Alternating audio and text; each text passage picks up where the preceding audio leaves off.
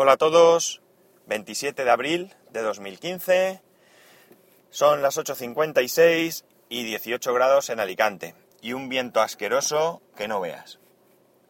Eh, y molido, por cierto, que ayer me monté todos los muebles del salón nuevos que hemos comprado y estoy baldado, no, el siguiente nivel. Pero bueno, supongo que esto os importa bien poco. Aprovechando que, el sábado fui a, Murcia, pues estuve en la Apple Store de Nueva Condomina.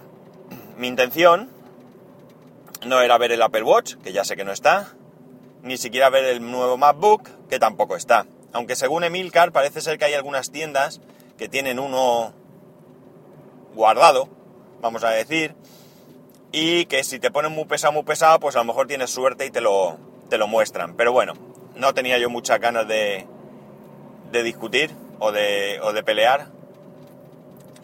Y, y además tenía un poco de prisa. Así que fui y me dediqué a lo que realmente había ido. Bueno, había ido, no tenía mucho tiempo, así que le dediqué solo 5 minutos o así, que era a probar el Force Touch, el nuevo trackpad de, de los portátiles, de los MacBook Pro. Entré en la tienda, había allí un, uno de ellos, el primero que me acerqué ya era de los nuevos, porque eh, tengo que decir que la mayoría de lo que había allí expuesto era el modelo anterior, el que lleva el trackpad normal. Entonces, pues nada, sin saber muy bien cómo funcionaba, pues empecé a experimentar. Y lo primero que me di cuenta es que realmente sí que notas, cuando tú presionas, sí que se nota un, pues un clic similar a un ratón, y lo que vi es que según tú querías hacer una acción u otra y según en dónde estuvieras, pues realizaba una acción diferente. Por ejemplo, si tú eh, tenías una ventana abierta, no seleccionada, pues presionabas el trackpad y seleccionabas la ventana. Pero si sin levantar siquiera el dedo y sin dejar de presionar lo que ya habías presionado, presionabas un poco más, volvías a notar otro clic y entonces lo que podías hacer es con un solo dedo mover la ventana de sitio.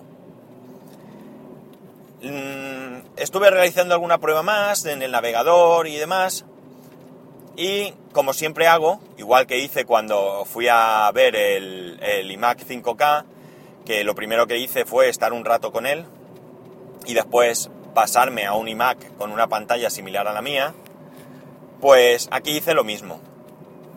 Eh, como digo, la experiencia mm, ha sido muy breve y por tanto las conclusiones, pues evidentemente son unas primeras conclusiones que no las consideraría yo definitivas sin tener el portátil en mi poder durante, durante un periodo de tiempo eh, prudencial. ¿Qué es lo que noté? Pues sí que noté una cosa, y es que cuando me fui a probar el otro portátil, eh, eché en falta el Fortouch. Eh, una vez más, creo que Apple ha conseguido generar una necesidad sobre algo que realmente no necesitamos. Creo que en esto son especialistas, porque yo tengo un trackpad en casa con el iMac, un trackpad que me regalaron mis, mis hermanos, unas navidades creo que fue, y en ningún momento se me hubiera ocurrido mm, mejorar esa, esa experiencia. Y la verdad es que ahora pienso que si tuviese el otro, pues todavía sería mucho mejor. Ya he metido la pata, a ver si me puedo cambiar de carril. Sí.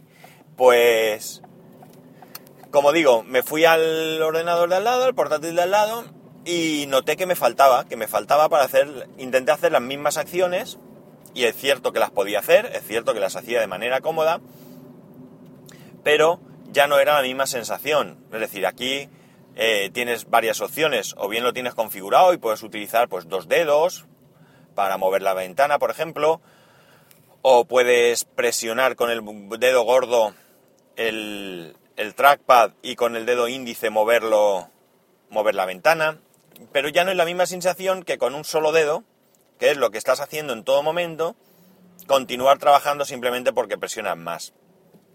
Como digo, ¿es imprescindible? Para nada. ¿Se puede vivir sin ello? Perfectamente. pero me parece que es muy cómodo y muy productivo. Insisto, todo esto con los 5 o 10 minutos que le dediqué al, al, a la prueba de, del invento. Lo que sí que constaté una vez más es que si tuviese dinero y necesidad, cosa que no tengo, ni dinero ni necesidad, por lo menos no para gastar así alegremente, me compraría un MacBook Pro. Y además sería el de 13 pulgadas. Esto es algo que aprendí. Que aprendí en su momento. Yo me compré un, un portátil, un portátil PC, Windows o como queramos llamarlo, hace ya mucho tiempo, mucho, mucho tiempo. Y, y quería la pantalla lo más grande posible. En ese momento lo más grande posible pues serían, pues qué sé yo, 14, 15 pulgadas, no recuerdo. Por cierto, me costó una barbaridad. Pensamos que un MacBook como el que probé ayer vale 1.400, ¿qué era? 49 euros, creo. Y este lo pagué en pesetas, eso sí, pero me costó pesetas de entonces, que evidentemente costaban más que las pesetas de ahora o que los euros de ahora. Y me costó en su momento el equivalente a 2.100 euros. Y era un portátil de, segunda marca, no era un primer marca. O sea que echar cuenta de lo que, de lo que me costó. Los materiales eran bastante malillos y demás, pero es lo que en ese momento me podía permitir y ya hice un gran esfuerzo. Lo digo por compararlo con que sí que es cierto que los portátiles no Apple ahora mismo son muy baratos, los puedes encontrar muy baratos, pero lo digo para que veáis la diferencia de precio. Entonces no sé ni lo que podría valer un portátil de, de Apple, vamos, no quiero ni pensarlo. Después me compré, o en este caso me lo regaló mi mujer, entonces era mi novia, un, un, un Packard Bell, y también pues ahí 15 pulgadas, como un campeón. Y me he dado cuenta que es innecesario, es decir, si tú quieres un portátil es porque necesitas una cierta movilidad. Por tanto, cuanto más pequeño, mejor. Y además, siempre puedes tener en casa una buena pantalla y conectarlo a esa pantalla cuando llegues a casa. Pues como digo, si tuviese necesidad, pues este es el, portátil que yo me compraría, un MacBook Pro de 13 pulgadas. Lo que ocurre es que este MacBook Pro lo que haría es sustituir a mi actual equipo. Mm, no creo que tuviese dos equipos en casa. Vendería el iMac. De hecho, esta ha sido una opción que hemos barajado, puesto que yo en estos momentos, porque mi casa no es muy grande, pues el ordenador, el iMac, lo tengo en el salón, tengo una mesa, un escritorio, y, y tengo el iMac en el salón. Y en un momento dado, pues por hacer espacio habíamos planteado, o yo planteé, quitar el iMac, venderlo comprarme un portátil. Porque siempre podría ponerme en la mesa del salón o sobre las piernas en el sofá. Pero como digo, si tienes espacio y necesitas movilidad, pues siempre puedes tener un único equipo, invertir más, si quieres, en ese equipo portátil y tener un buen monitor en casa un teclado y un ratón, y cuando llegues lo conectas. Sobre todo si en un momento dado Apple sustituye el trackpad que hay para, para los Mac, como el que tengo yo, externo Bluetooth, por el mismo trackpad con el Touch porque si no, evidentemente pierdes esta, esta funcionalidad. Y me da la sensación que una vez que nos acostumbremos, o quien lo compre se acostumbre, pues si no lo tiene lo va a echar en falta. Así que mi recomendación del día, si queréis comprar un portátil, un MacBook Pro de 13 pulgadas con las características que os podáis permitir. Esa, ese es el equipo que yo, que yo compraría. Eso sí, un buen monitor, porque cuando se me estropeó el iMac, estuve con el Mac Mini, un monitor de 21 pulgadas creo que era, o 19, 20, no estoy seguro, y la verdad es que era penoso como se veía. No recuerdo la marca del monitor, todavía lo tengo, lo tengo en el trastero, pero era, era penoso. Era penoso comparado con la pantalla del, del iMac.